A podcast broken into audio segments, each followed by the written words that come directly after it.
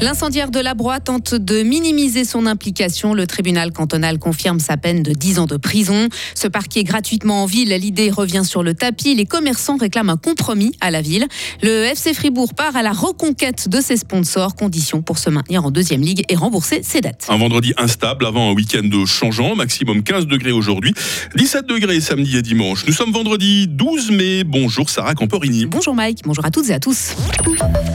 Peine confirmée pour l'incendiaire de la Broye. Le tribunal cantonal a rendu son verdict hier. Il suit le jugement rendu en première instance. L'appel est donc rejeté.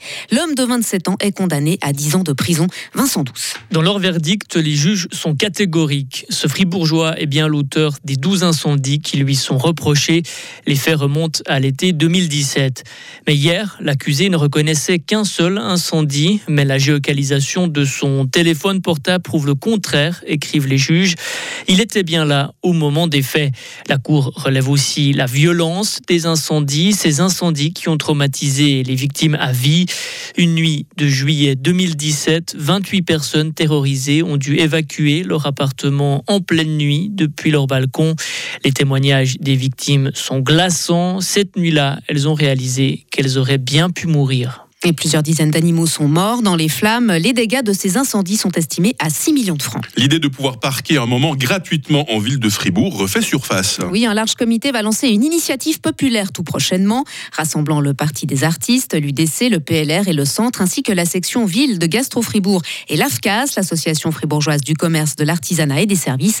Ils souhaitent que la première heure de parking soit gratuite. Ce texte arrive alors que la ville de Fribourg a étendu euh, l'horaire de stationnement payant en janvier, notamment pour compenser ses pertes de recettes après la suppression de places de parc en surface.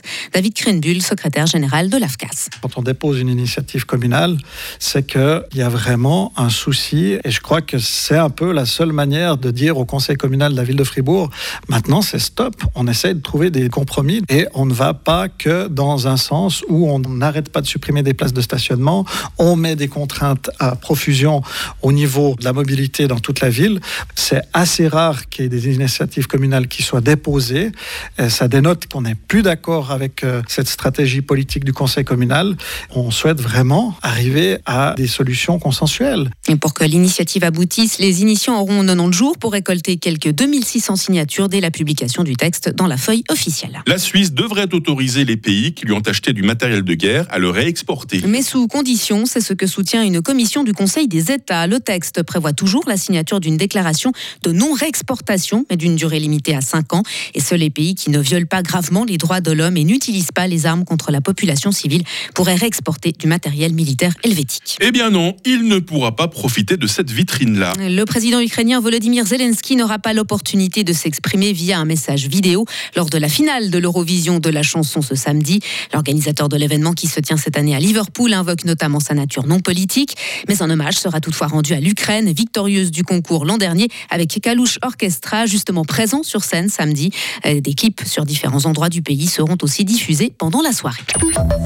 Une dette de près de 500 000 francs, Sarah. Oui, c'est le montant articulé hier soir lors de l'Assemblée extraordinaire du FC Fribourg, suite à l'ultimatum posé par l'Association fribourgeoise de football.